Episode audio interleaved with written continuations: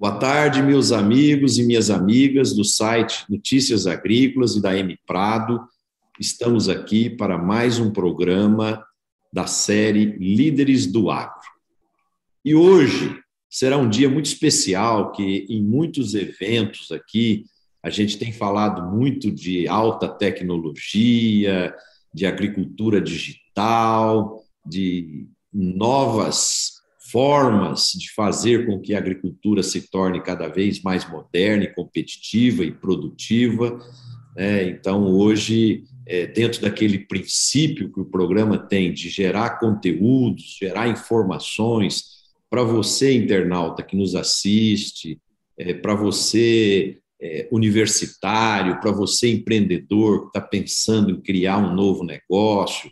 Né? Então, a gente procura trazer visões estratégicas, pensamentos, é, formas de administração de grandes líderes do setor, para que isso sirva de inspiração para você é, aperfeiçoar o seu negócio ou começar um novo negócio e assim por diante. Então, hoje, nós temos o privilégio de receber aqui o Guilherme Castro.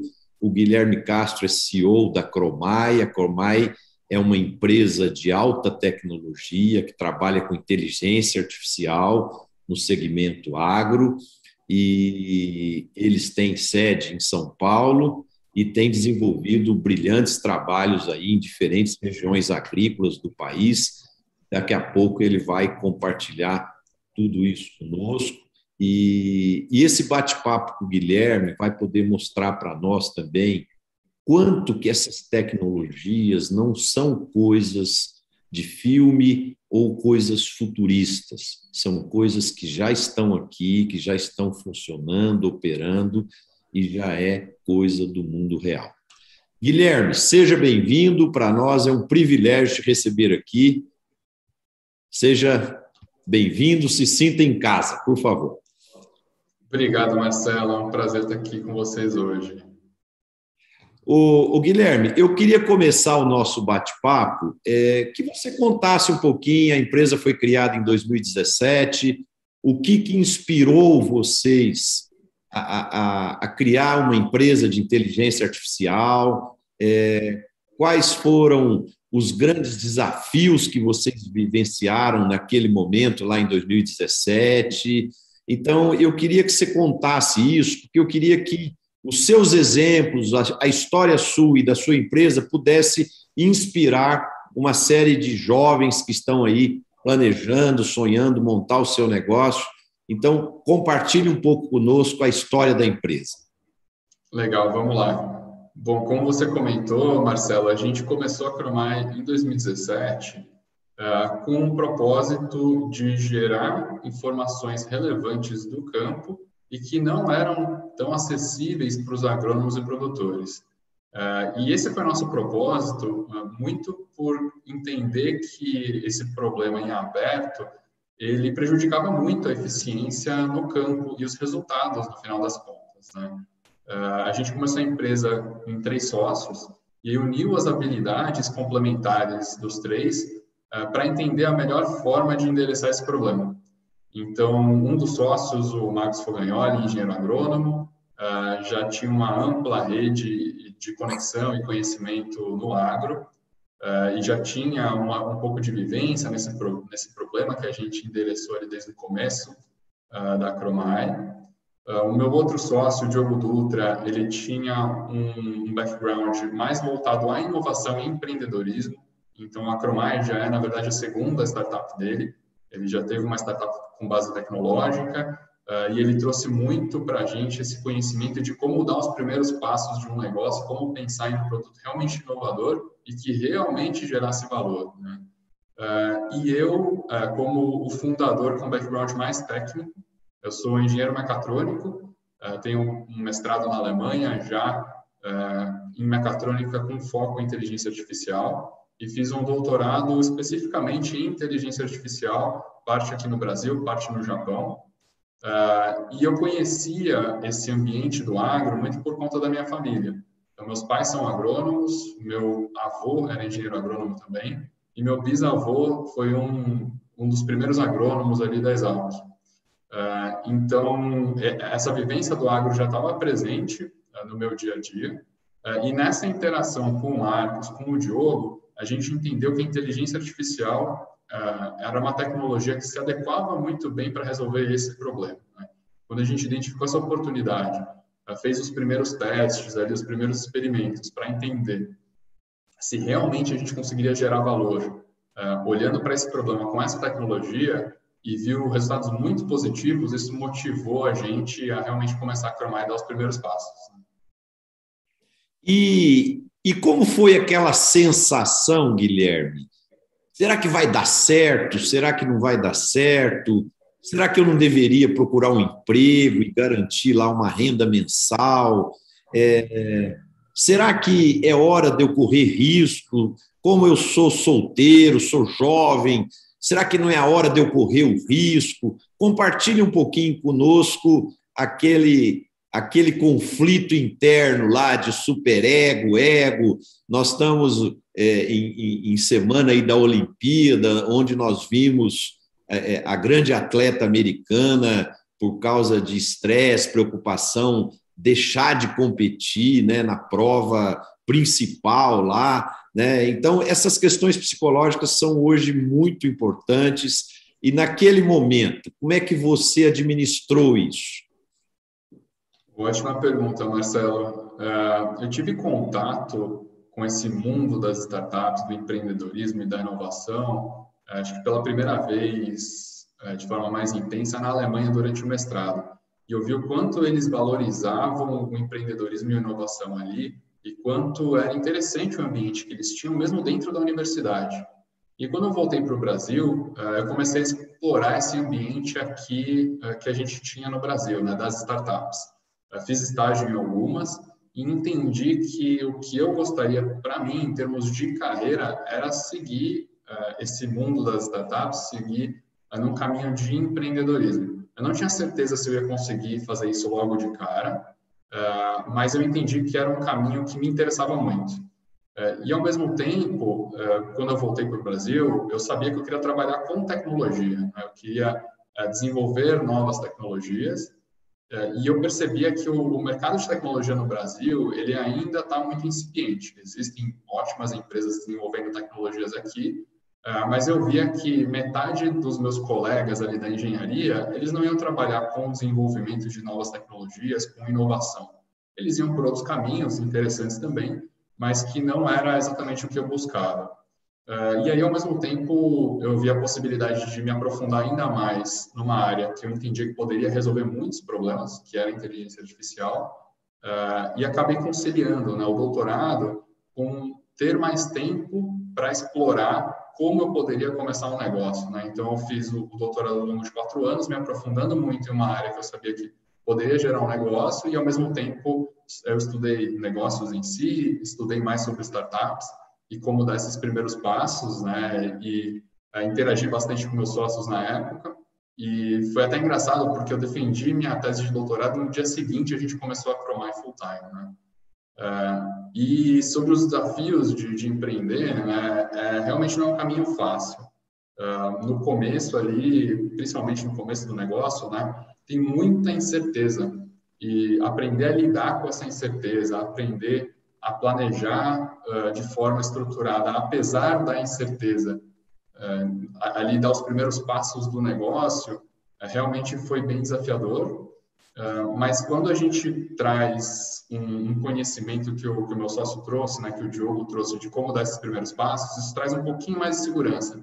É impossível eliminar a incerteza do começo do negócio, uh, mas no mínimo a gente já sabia quais hipóteses a gente precisava validar ou não e quais aprendizados a gente precisava para realmente formatar o nosso primeiro produto, fechar os primeiros clientes ali e aí conseguir dar os primeiros passos do negócio, né? Mas acho que o, o maior desafio, sem dúvida, é essa incerteza. Mesmo com os primeiros clientes ali, a gente precisa continuar crescendo para ter um faturamento mínimo ali que começa a fazer o negócio girar. Né?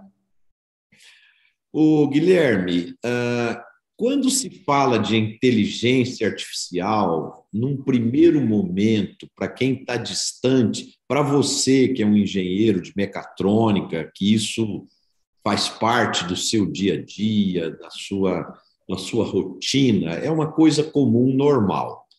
Mas para um agricultor que está lá no campo e aí você liga para ele e fala: eu sou especializado em inteligência artificial, eu queria ir te, te visitar, mostrar minhas soluções, tal. É, num primeiro momento ele imagina um robô que vai chegar lá, uma coisa muito complicada, muito complexa, aí vem aquele medo do desconhecido, vem aquela sensação, poxa, isso não é para mim, né? Isso é muito para mim e tal. Como que vocês têm trabalhado essa questão psicológica para desmistificar isso e mostrar para o agricultor que a solução usando a inteligência artificial é uma coisa simples, é uma coisa factível para qualquer porte de agricultor e para qualquer situação? Boa pergunta, Marcelo. Uh, na verdade, assim, a, a, gente fala muito de inteligência artificial porque é a base da nossa tecnologia e realmente tem um potencial enorme uh, para gerar valor no agro. Mas quando a gente vai falar com os nossos potenciais clientes, os produtores, os agrônomos, uh, a gente, até no começo da Cromai, a gente tinha uma preocupação de explicar de forma muito simples a inteligência artificial ali, mas focar muito mais no valor real que a gente gera com aquela solução, né? o que a solução faz, uh, do que com o lado de inteligência artificial. E conforme a gente foi interagindo mais, a gente foi percebendo cada vez mais que é interessante comentar o que é a base da tecnologia, mas o produtor, o agrônomo, ele está muito mais interessado no resultado que a gente vai trazer do que como funciona a inteligência artificial em si, né? Então, a gente acaba passando muito pouco tempo conversando sobre inteligência artificial, muito mais tempo conversando sobre que resultado a gente vai trazer e o mais importante de tudo, né, para a gente realmente é, iniciar um trabalho junto, é mostrar esse valor na prática. Então, é fazer uma demonstração, um piloto, é que a gente consiga colocar em prática a nossa solução, gerar o valor que a gente promete ali é, com essa solução, e aí sim a gente avança essas conversas, né? Então, no final das contas, a gente fala muito mais sobre a solução e esse resultado do que sobre a inteligência artificial em si. Você estava falando comigo antes de começar o programa, né, que o principal produto de vocês hoje é o, o, o controle de ervas daninhas. Né? Vocês fazem o mapeamento através de drones, e também fotos de satélites, colocam isso dentro da solução de inteligência artificial de vocês, aí isso gera um mapa que é plugado ali no pulverizador e o pulverizador vai e faz a aplicação seletiva exatamente onde está o, o, o, aquela determinada erva e fazendo com isso economia né, no uso do, do, do herbicida e, e também torna-se uma estratégia muito mais sustentável, né, porque além de você gastar menos produto químico, você é, é, usa muito menos, né? Porque o produto só é aplicado onde efetivamente há necessidade. É, detalhe um pouquinho mais para nós como que funciona esse processo no passo a passo. Vamos dizer que eu seja um agricultor e eu tenho uma lavoura de soja e eu contratei vocês para fazer isso para mim. Como que funciona isso no passo a passo? Legal, vamos lá, Marcelo. Acho que para começar, só um ponto mais importante é, é que hoje a, a, nossa grande atuação na Promai com essa solução ainda é no mercado de cana-de-açúcar é, e a gente pretende lançar essa solução em breve para soja. É, mas é, hoje, predominantemente, a gente atua em cana-de-açúcar com essa detecção de plantas daninhas. Mas como funciona? Né? A gente Uh, tem um primeiro, uma primeira etapa que é o voo de drone. Uh, esse voo de drone ele pode ser feito uh, pela própria usina de cana-de-açúcar, que são os grandes produtores aí, e muitas vezes já tem a própria equipe, já tem os pilotos e, e o equipamento para fazer esse voo. eles capturam essas imagens. Ou quando a gente fala de produtores que não possuem o drone, geralmente a Cromai ela atua com parcerias. Então, a gente tem parcerias com empresas que prestam serviço de tecnologia no agro e com distribuidoras.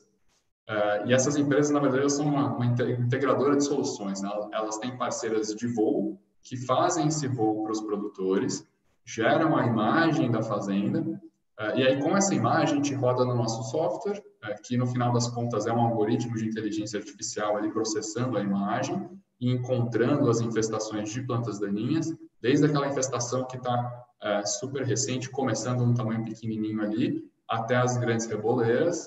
Uh, e a nossa solução ela também classifica o, o tipo da planta daninha, para a gente entender se a infestação ou um novo foco de planta daninha tem uma folha larga, se é uma trepadeira, se é uma gramínea, se é uma gramínea de porte baixo, como uma grama seda, ou se é uma gramínea de porte alto, como um colonial. E a gente gera esses mapas uh, como arquivos mesmo, que, como você falou, né, podem ser plugados direto no pulverizador. Uh, e por a gente gerar esses mapas por espécie e por tipo de planta daninha, uh, a gente permite também a seleção do herbicida adequado para aquela infestação. Então, isso também gera efetividade, gera economia.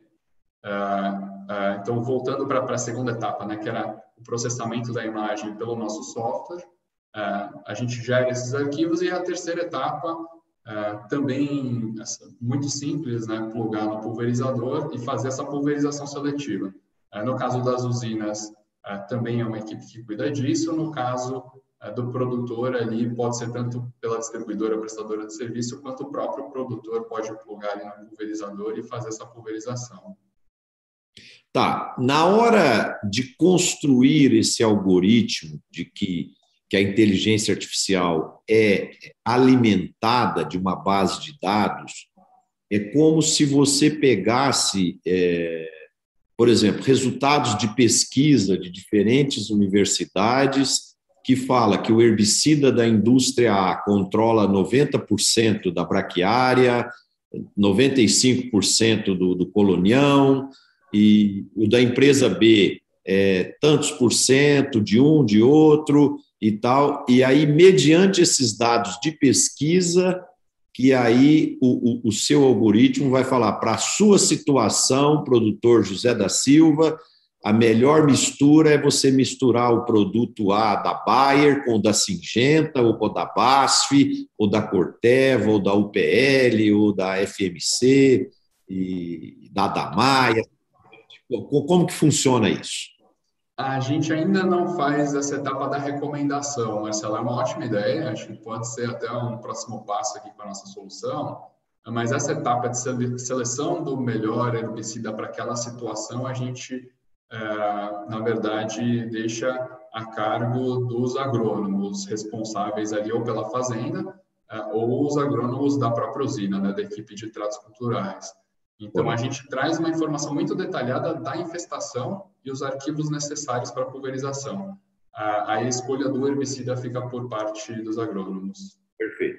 Fazendo uma analogia com a, com a saúde humana, é como se você fizesse a, a, a tomografia computadorizada do corpo ali e você mostrou para o médico que tem um tumor em tal lugar. Quer dizer, aí se o médico vai usar o medicamento, uma quimioterapia, uma radioterapia ou uma cirurgia radical, aí a decisão do técnico, do profissional, é isso? Seria Exatamente. isso? E aí a gente faz esse diagnóstico desde a primeira célula ali do tumor e consegue especificar qual é aquele tipo de tumor para também facilitar a decisão do médico. Né?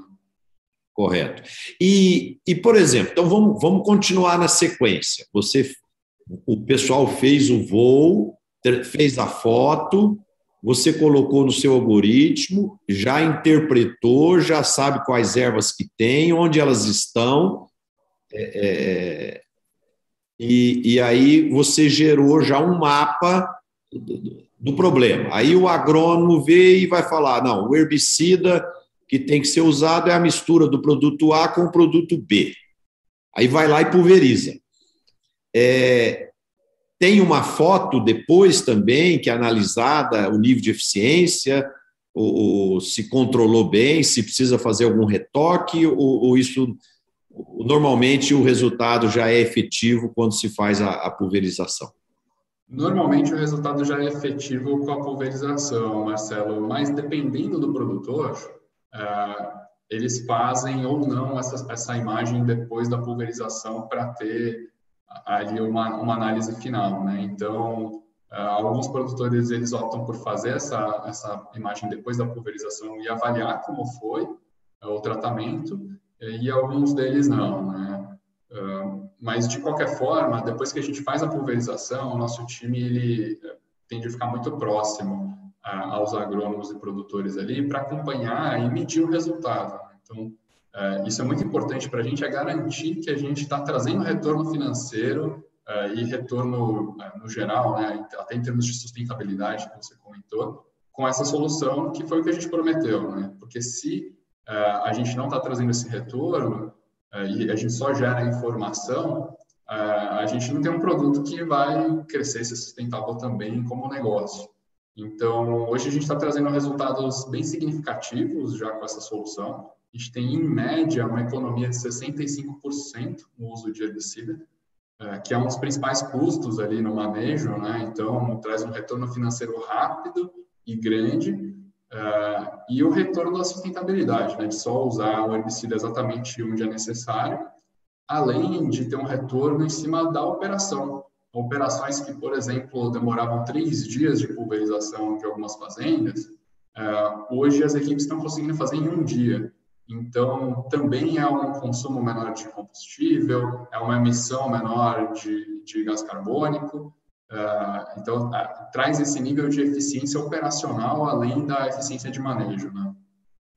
Nós estamos vivendo aí uma semana muito especial, né, com frio tremendo, essa, essa noite passada nevou fortemente lá no sul.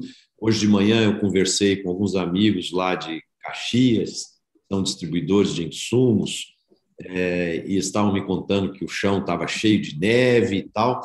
E eu sei que aqui no estado de São Paulo, é, muitos canaviais é, sofreram geada e, e perdas significativas.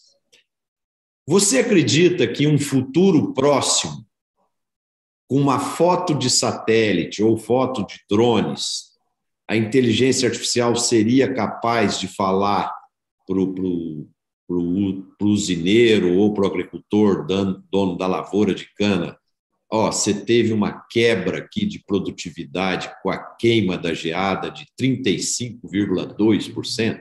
Nós vamos chegar nesse, nesse, nesse momento, Guilherme? Vamos sim, Marcelo. É, é uma questão de tempo.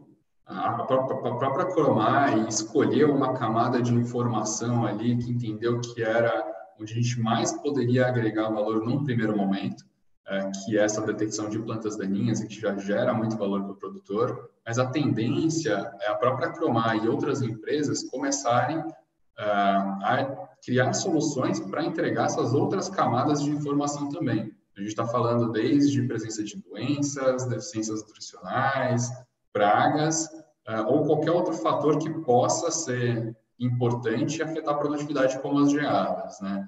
Então, hoje a gente ainda está com poucas soluções, mas que já estão gerando muito valor, e a tendência é que cada vez mais a gente tenha soluções mais completas, né, que gerem cada vez mais informação, ou mais empresas, cada um cuidando de um pedacinho ali é, de todas essas informações que são relevantes para o produtor.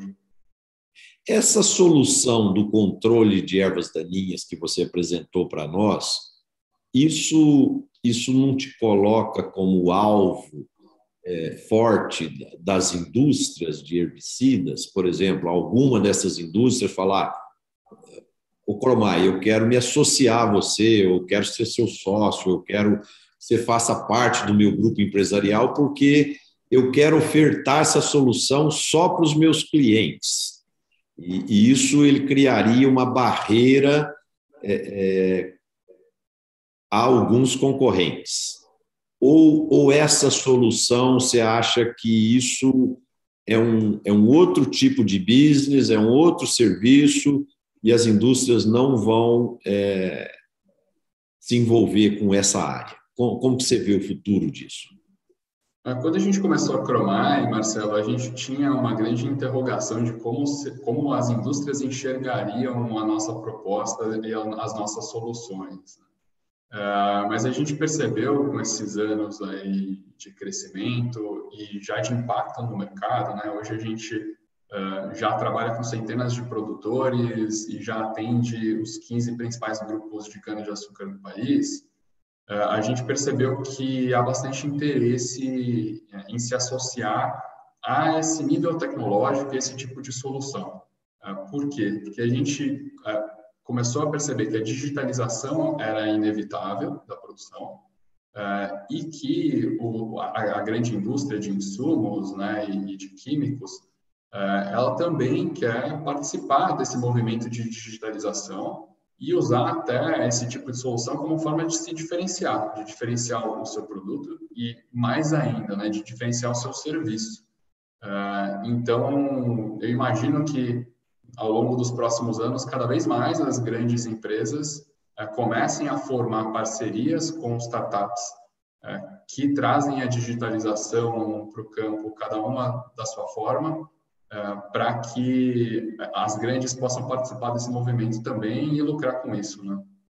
Você acredita que essa tecnologia vai possibilitar também que, o, que a análise de folhas pela coloração, por uma foto, que você vai poder, é, o algoritmo vai poder te dar é, que aquela cana está com deficiência de boro, de zinco, que é necessária uma pulverização nesse sentido tal, vai chegar também nessas questões nutricionais? Vai sim, Marcelo. Na verdade, essa análise nutricional por imagem foi o primeiro teste que a gente fez para iniciar a Cromai. Uh, a gente já tem desenvolvido esse produto aí, principalmente para soja, há alguns anos. É um, uma camada de informação que exige mais tempo de desenvolvimento. Né? Quando a gente fala de inteligência artificial, a gente está falando de uma deep tech, que a gente fala no mundo das, das startups, né? que é uma empresa de altíssima tecnologia e que demanda mais tempo de desenvolvimento. Quando a gente fala dessa camada de nutrição, exige ainda mais tempo uh, por se tratar de parâmetros diversos. Né? Quando a gente faz uma análise nutricional, a gente está falando de vários macro e micronutrientes e fazer um diagnóstico disso é importante abranger tudo. Uh, e a gente participou já do programa da SLC, programa Agroexponencial, uh, exatamente com esse objetivo, né, de uh, fazer um piloto dessa solução e, e, que a SLC pudesse nos ajudar a avançar nesse desenvolvimento. Então, já desde o começo da Cromai, a gente trabalha nessa solução, ano a ano avançando no que a gente consegue entregar de resultado aí de diagnóstico, diagnóstico nutricional e o que a gente entrega junto, que é uh, o monitoramento da, do desenvolvimento da planta, né, de outros parâmetros fisiológicos da planta. Uh, e hoje a gente ainda está uh, é, trabalhando em ambientes mais controlados, em escala menor, né? a gente não tem uma equipe comercial ofertando esse produto ainda, mas a gente vem trabalhando com parcerias importantes, como por exemplo com a Stoller aqui no Brasil, é, para que a gente possa continuar desenvolvendo esse produto até o momento que a gente possa realmente lançar ele em maior escala no mercado. E seguindo essa mesma linha de análise, nesse caso é possível que isso também vá para as pragas e também as doenças, né? mediante o tipo da, da coloração da folha e, os, e, essa, e, e a característica do sintoma de uma doença, vai ser possível também é, mensurar o nível de uma doença, o tipo e o percentual que ela está afetando aquela determinada lavoura, né, Guilherme?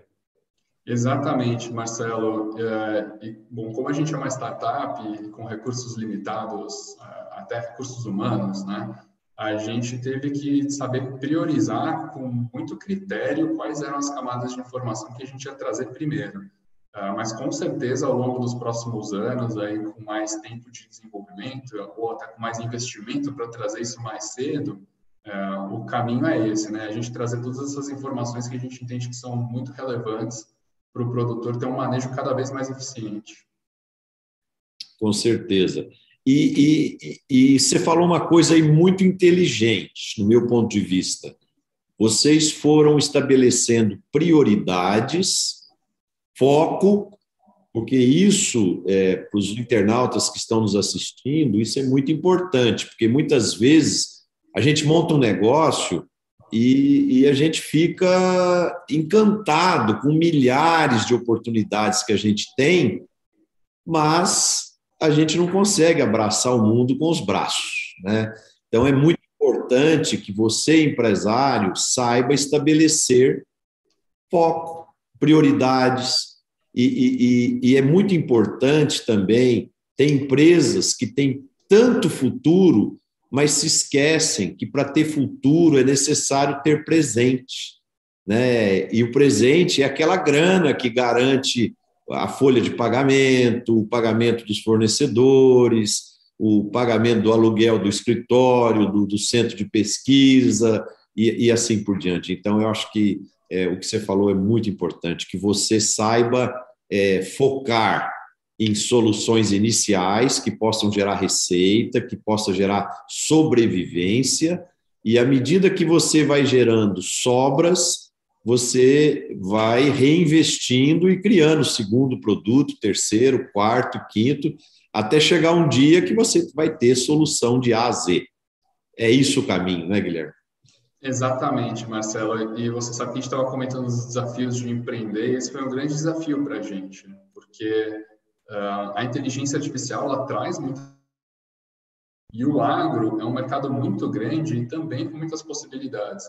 Então é, é bem difícil quando a gente está ali focado nos produtos que a gente tem e chegam grandes empresas com problemas em aberto, em culturas que a gente não trabalha ainda, uh, com propostas de iniciar um, um projeto junto, um, uma evolução do produto junto, e a gente tinha que falar não, porque a gente não tinha condições de absorver aquele projeto naquele momento. Né? Então, até hoje, eu posso dizer que seguramente a gente falou mais de 20 nãos para grandes empresas do agro, uh, para novas camadas de informação dentro das culturas que a gente já trabalha e até para trabalhar com novas culturas. Né? Então, a gente hoje é, se limita de propósito a trabalhar com cana-de-açúcar, soja e café. A gente tem no nosso planejamento a entrada em milho e algodão, é, mas a gente já foi sondado para trabalhar com HF, é, com tomate, mais especificamente, né, com maçã, com floresta, é, com tabaco, com melão, com uma, uma série de, de outras culturas e outros desafios que a gente sabe que a gente poderia entregar valor também, ah, mas que no final das contas, por ser uma startup e tá no estágio inicial do negócio, a gente tinha que falar não para ótimas oportunidades, para que a gente pudesse realmente dar um passo de cada vez e não se atrapalhar. Né? O, o, Guilherme, é, as questões, agora uma pergunta um pouquinho fora do agro. Vamos falar sobre o limite da inteligência artificial. É, nesse final de semana, eu estava lendo uma matéria no Estadão e, e tinha lá uma história de uma startup que, através da inteligência artificial, ela estava criando é, a, o, o, criando o jeito de ser de uma pessoa que já morreu, de um membro da família. Então, através de várias entrevistas que essa pessoa deu, ou vídeos, ou gravação, eles criavam um, um, um, avatar daquela pessoa, com a imagem da pessoa e com o jeito de pensar da pessoa, e que a inteligência artificial poderia participar do, do almoço de domingo e trocar ideia com a família e externando os seus pontos de vista como se ela tivesse viva ali e, e, ainda fosse um membro da família, a vovó, o vovô, ou o tio, ou o papai, que já faleceram e tal. Né? Então, essa era uma possibilidade. A outra possibilidade era um cidadão que ainda está vivo, ele vai criando o seu jeito de pensar e vai formando a personalidade do seu próprio avatar, para quando ele morrer, ele continua vivo eternamente pela inteligência artificial. Então, isso é, é, eu li essa matéria e fui almoçar com a minha família, coloquei na mesa no almoço de domingo lá, e gerou uma polêmica tremenda. Uns são a favor, outros contra, uns acham absurdo, outros acham que é muito legal, tal. É, como é que você vê o limite aí da inteligência artificial? É uma pergunta super interessante, Marcelo. É, a inteligência artificial é uma tecnologia que ela realmente é poderosíssima. Né? E aí a gente fala de uma maneira bem abrangente, porque a inteligência artificial envolve trabalhar com imagens, como a gente trabalha, é, envolve trabalhar com sons, envolve trabalhar com dados, informações. É, então é uma área bem abrangente e que ainda tem muito a evoluir. Está evoluindo muito rápido, mas ainda tem muito a evoluir. É, quando eu penso no futuro da inteligência artificial, tenho certeza que é, a inteligência artificial vai mudar o mundo da mesma maneira que a internet, por exemplo, mudou o mundo, a maneira de funcionar. Na verdade, a inteligência artificial já está até mudando o mundo e muitas vezes a gente nem percebe que algumas soluções elas é, usam muita inteligência artificial por trás ali para fornecer é, aquela solução. Uh, mas quando a gente fala desse, desse tipo de aplicação, uh, eu acho que ainda tem um caminho longo para ser uh, percorrido até a gente chegar nesse nível tecnológico. hoje, a inteligência artificial já é capaz de fazer coisas incríveis, mas é muito, muito complexo a gente pensar que uma inteligência artificial vai realmente conseguir imitar o comportamento de um ser humano acho que na, na, melhor das hipóteses ela vai conseguir imitar alguns comportamentos mesmo, uh, mas não a maneira de ser e pensar. Por quê? Uh, a inteligência artificial ela é muito boa em aprender padrões, né? Então, basicamente, aprender ou imitar os padrões que a gente mostra para ela, para aqueles modelos de inteligência artificial. Uh, e se a gente for pensar, é um pouco do que a gente faz também, como ser humano. só que a gente faz isso desde o momento que a gente nasce e com um fluxo de informações enorme. Uh, e um poder cerebral que a gente tem enorme também de absorver essas informações e formar uh, maneiras de pensar e de agir.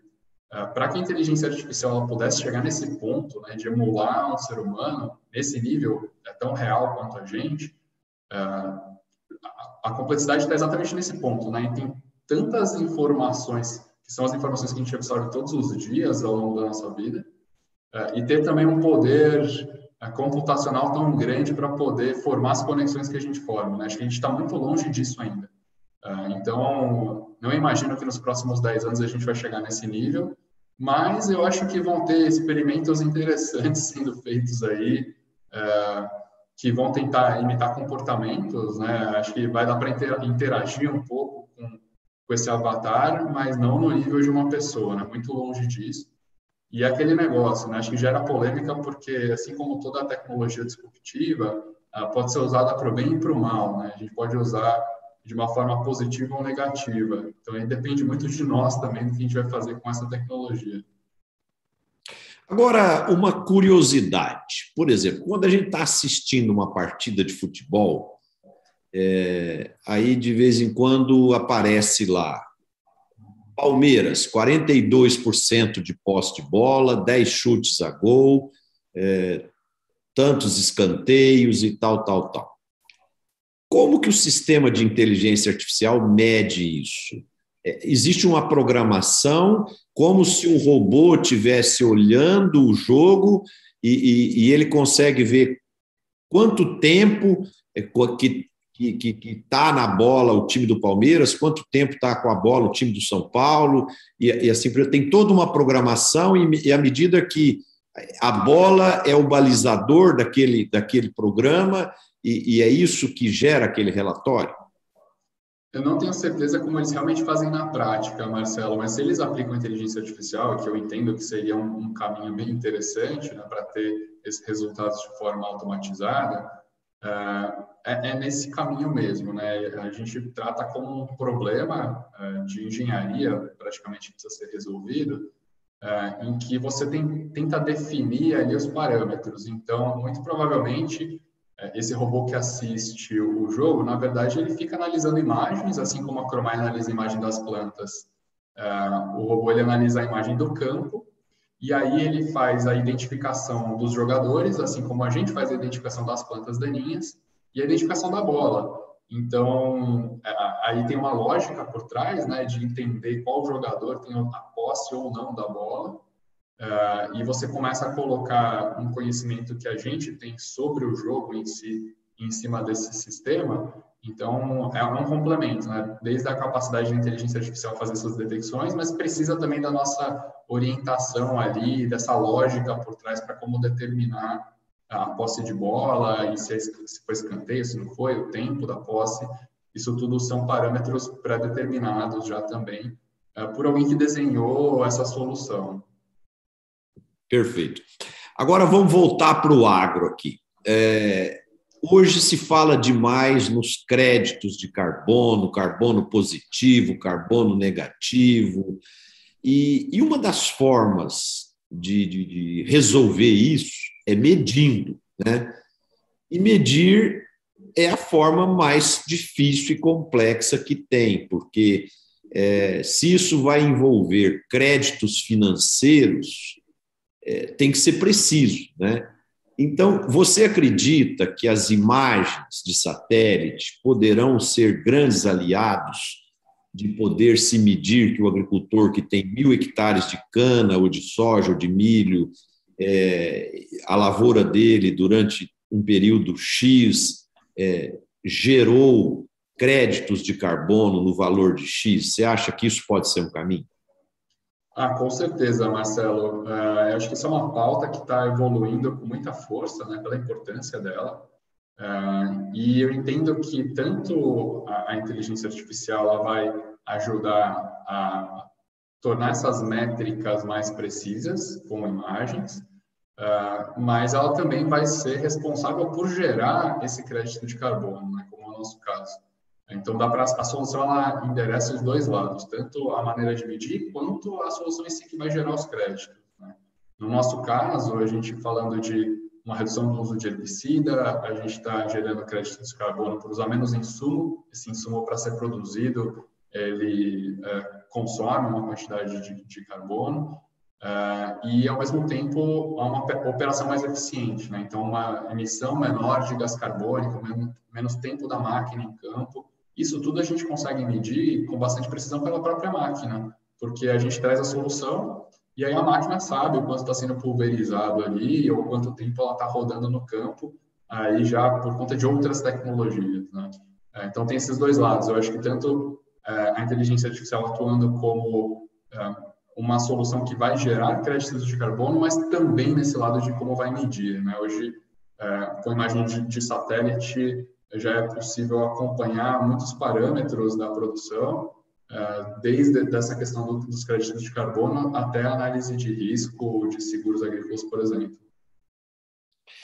E em relação às questões mercadológicas, por exemplo, a gente tem um histórico que o preço da soja funciona assim, assim, assim.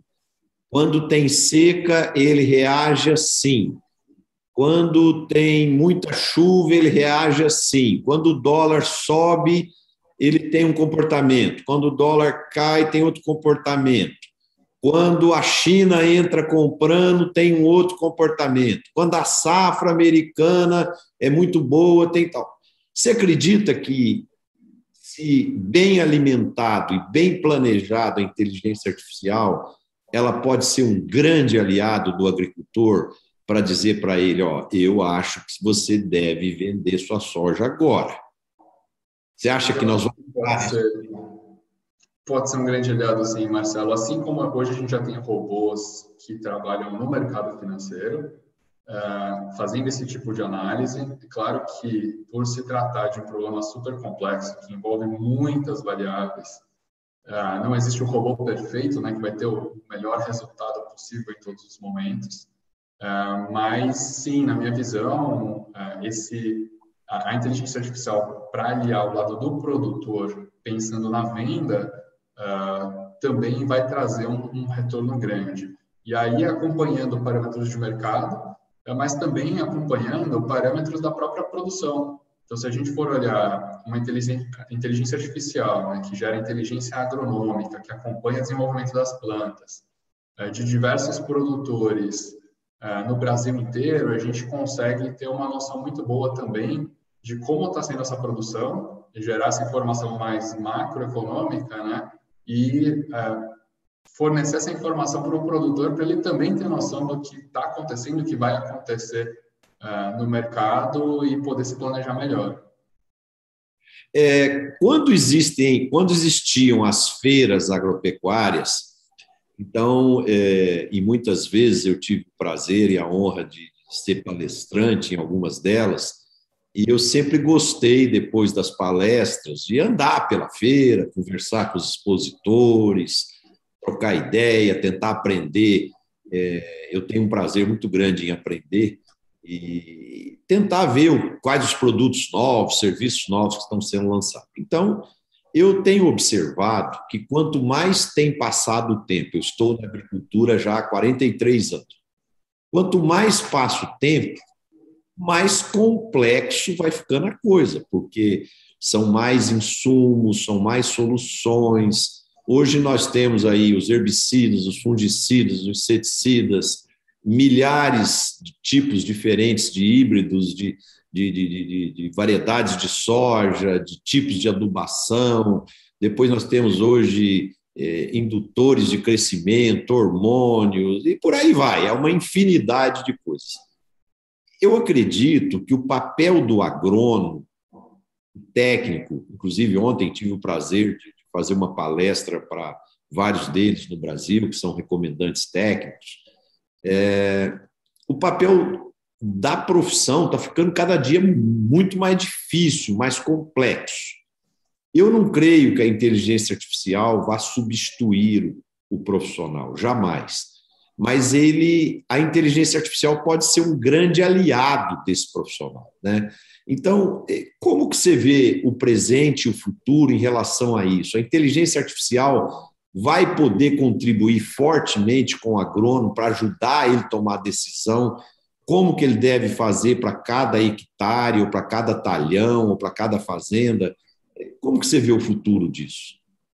Ah, vai ser um grande aliado, sim, Marcelo. E é exatamente o que você falou, né? A inteligência artificial não vem jamais para substituir um agrônomo vem, na verdade, para potencializar muito o trabalho do agrônomo.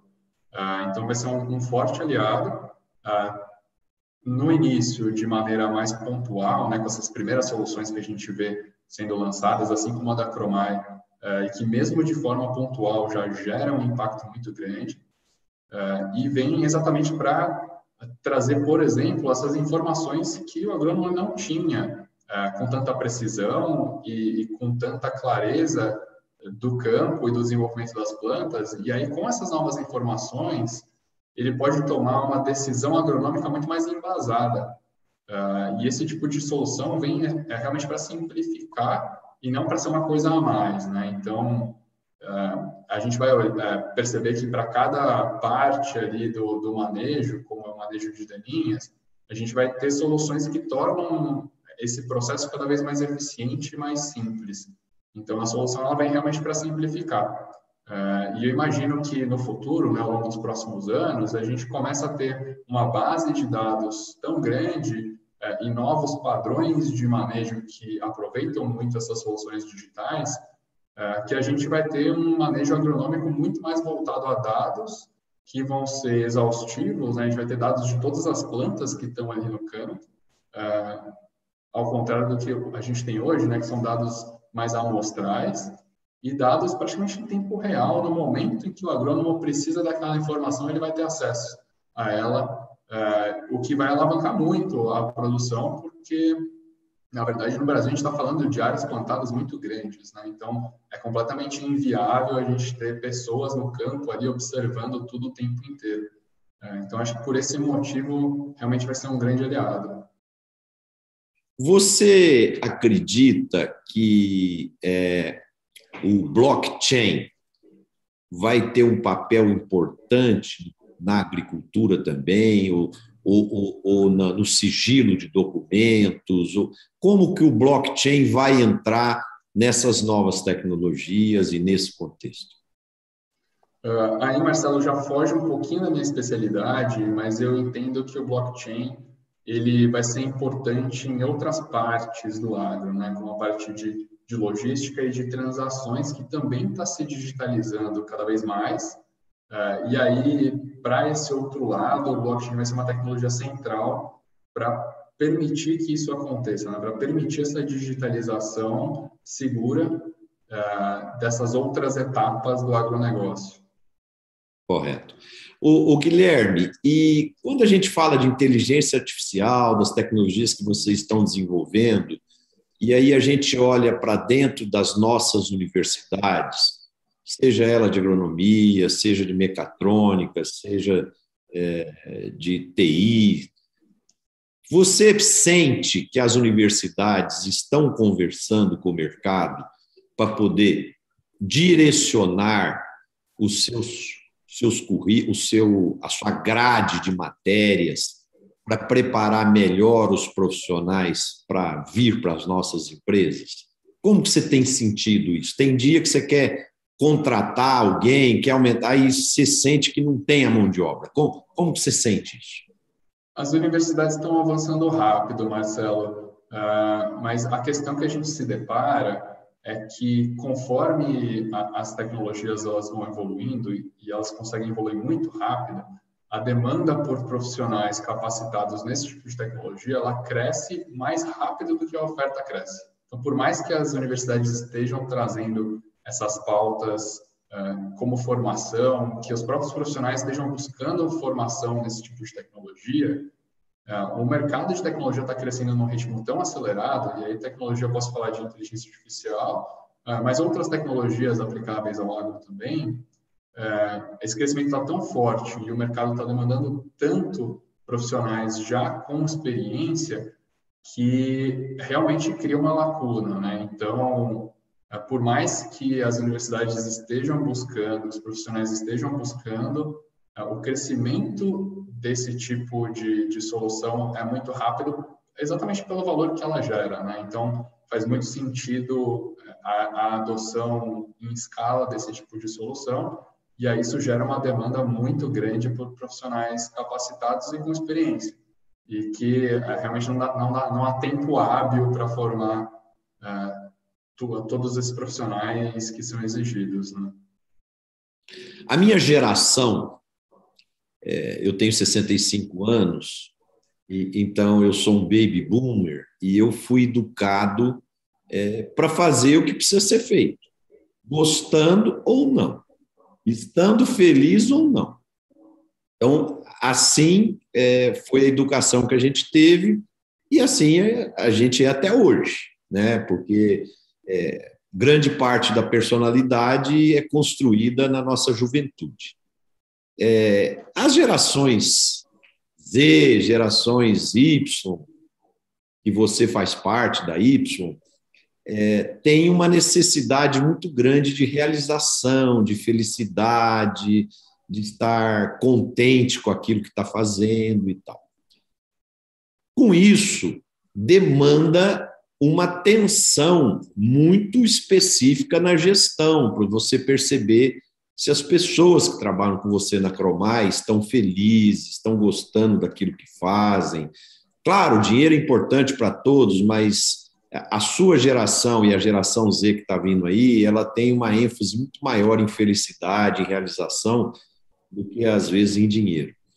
É, como que vocês na empresa têm trabalhado essas questões e como vocês é, tipo assim, na Cromai, as pessoas têm hora para trabalhar, têm uma hora para se divertir. É, como que funciona e, e, e, como que vocês gerenciam isso e como que vocês retêm os talentos para que eles não vão embora para fazer outras coisas e, e depois que adaptaram a cultura da empresa ou já estão conhecendo a metodologia de trabalho e tal, é, vocês não tenham que colocar uma nova pessoa no lugar e assim por diante. Como, como vocês têm trabalhado essas questões humanas? É uma boa pergunta, Marcelo, e de forma muito resumida, a gente trabalha isso criando uma cultura forte. Já vou entrar um pouquinho mais em detalhes sobre essa cultura forte. Mas antes de entrar em detalhes, eh, eu achei muito interessante essa pergunta, porque assim como uma startup, ela constrói uma tecnologia praticamente do zero, eh, a startup ela também constrói eh, gestão e processos praticamente do zero. Então, a gente construiu uma cultura e vem construindo também processos, estruturas, planos de carreira do zero. Em cada etapa que a gente evolui como empresa, a gente procura evoluir também essas estruturas. Uh, então, a gente viu no começo da empresa que a gente não tinha processos de gestão de pessoas sofisticados e, super estabelecidos como as grandes empresas. Tá? Então, o que motivava muito as pessoas a trabalharem com a gente era a possibilidade de construir algo que era muito novo e que ia gerar um impacto muito grande no mercado importante no Brasil, a oportunidade de crescer e aprender e se desenvolver muito quando você coloca a mão na massa nesse tipo de desafio. E isso fez parte da nossa cultura desde o começo. Mas conforme a gente foi crescendo, né, hoje a gente está com 52 pessoas na empresa, se tornaram muito necessários os processos e as estruturas de gestão de pessoas exatamente para endereçar esse ponto que você comentou, né? para que a gente pudesse não só atrair profissionais muito bons, mas para que a gente pudesse também desenvolver eles e reter. Uh, e aí a, a, gente construiu isso junto com o crescimento da empresa no ritmo mais forte que a gente conseguiu, assim como a gente foca no ritmo de desenvolvimento de produto, no ritmo de de, de acesso ao mercado, né, de desenvolvimento de vendas, a gente também precisou focar na construção desses processos, uh, porque o mercado ele aqueceu muito nos últimos anos, e quando a gente começa a crescer como empresa, as pessoas que estão com a gente, elas sentem essa necessidade né, de entender melhor quais são os seus próximos passos da carreira, entender melhor tudo que a empresa pode oferecer para elas em termos de desenvolvimento pessoal, de reconhecimento, Uh, e, e, todos esses outros aspectos que, que, são importantes hoje no nosso mercado de trabalho, né? Então, eu posso te dizer que assim, a gente passou uh, por alguns anos sem ter uma estrutura tão bem definida, porque a gente estava realmente construindo a empresa do zero. Aí as pessoas que foram os primeiros colaboradores ali até nos ajudaram a construir essas primeiras estruturas, levantar as necessidades mais latentes, né? É, é comunicar para a gente, ó, oh, pessoal, é importante isso daqui, a gente ainda não tem aqui na empresa. Uh, e aí, conforme a gente foi avançando ano a ano, uh, a gente sempre muito preocupado em evoluir uh, nessa questão de gestão de pessoas, por entender que o nosso grande ativo são as pessoas que estão com a gente. Então. Agora, eu imagino que o percentual de jovens aí entre é, 20 e 30 anos deve ser aí de mais de 80% na sua empresa. E a questão, por exemplo, de horário.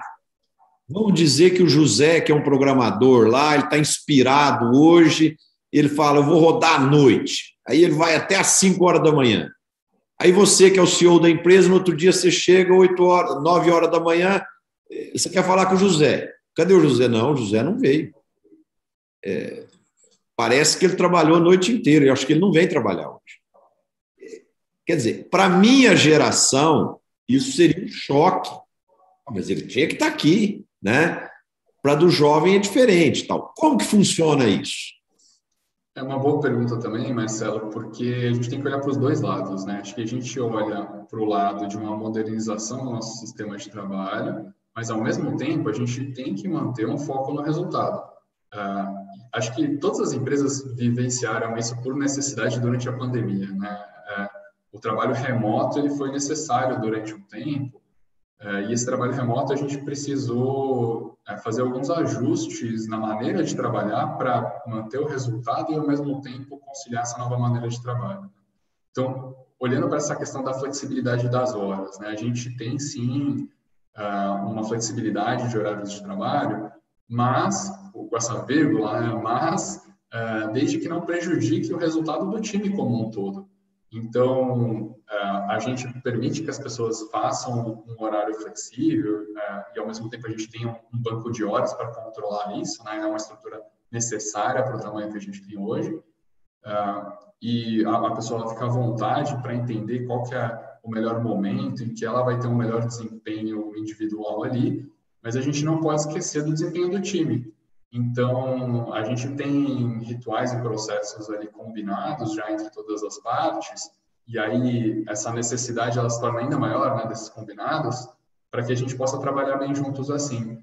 Então, eu acho que isso tira um pouco daquela dinâmica de trabalho do nossa, eu preciso falar com o José agora, uh, vou buscar ele ali na sala dele, e a gente acaba tendo que ter muito mais combinados, né? Do tipo, ah, eu preciso falar com o José, eu preciso marcar um horário com ele, então, de alguma forma, na agenda dele, para ele se programar para a gente conversar, né? Acho que muda um pouco essa dinâmica, mas ao mesmo tempo, a gente tem o respeito a esses rituais, né? Do tipo, vou ter uma reunião de time ali uh, na manhã seguinte, a pessoa não vai ter flexibilidade para faltar na reunião de time, a não ser que ela tenha alguma outra necessidade, né?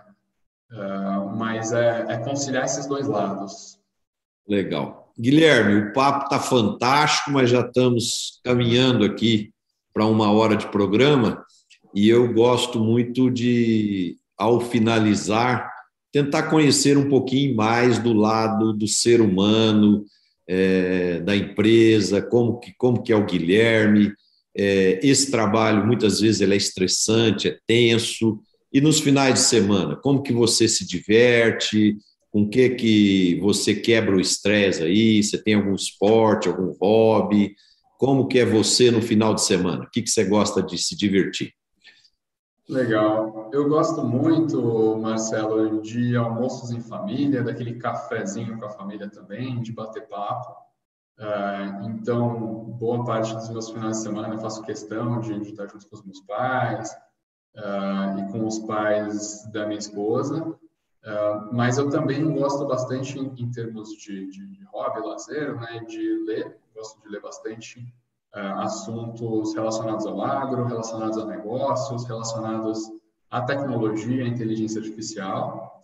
Uh, e gosto bastante de esporte. Então, sempre que possível, eu tento praticar algum tipo de esporte. Gosto de correr na rua e gosto bastante de crossfit, uh, que é uma modalidade mais recente aí, né? mas que eu tento encaixar na minha rotina, assim, não consigo ter esse momento de esporte com tanta frequência ao longo da minha semana, mas pelo menos uma, duas vezes por semana eu tento é, relaxar um pouco e, e, e fazer alguma atividade física. Então, é basicamente para esse lado.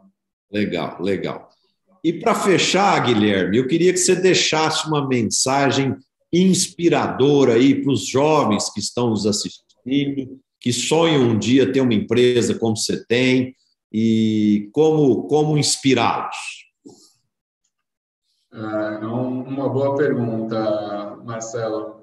Uh, tem uma frase que eu sempre gostei bastante, uh, da Margaret Mead, e que ela traz nessa frase, né, e que eu acho que se aplica muito a um novo negócio, uh, ou a um, a um empreendimento, ou, mesmo ao que uma empresa está trazendo de, de inovação, uh, que é a seguinte, né? Uh, nunca duvide que um pequeno grupo de pessoas conscientes e engajadas possa mudar o mundo. De fato, sempre foi assim que o mundo mudou. É, então, essa é a frase dela, e eu acho que se aplica muito a, uma startup, a um, negócio novo, porque é, acho que é a vontade de fazer acontecer, né? De juntar algumas pessoas ali é, e tirar um, negócio do papel e que realmente isso pode ter muito sucesso, pode evoluir muito em pouco em pouco tempo esse negócio pode trazer um impacto grande para um mercado enorme como o agro, por exemplo. Muito legal, Guilherme, muito bacana mesmo. Aprendi bastante aqui hoje com você um papo muito agradável, parabéns. É, foi um prazer te receber aqui e eu tenho certeza que os nossos ouvintes, nossos espectadores, internautas é, também é, puderam é, aprender bastante sobre inteligência artificial, sobre as soluções que a sua empresa oferece para o mercado e tenho certeza que vocês vão crescer bastante e, e poderão contribuir muito com o desenvolvimento do agronegócio brasileiro. Muito obrigado mesmo pela presença. Queria pedir aos nossos espectadores que quem gostou, bote um like aí, ajude a divulgar o programa, multiplique o programa com seus amigos, sua rede de contatos e cada vez mais a gente espera que esse programa possa contribuir com empresários, empreendedores, profissionais da cadeia do agronegócio. Muito obrigado a todos, um bom descanso, um excelente final de semana, se cuidem e a gente se vê novamente na próxima quinta-feira com mais um programa Líderes do Agro. Boa noite.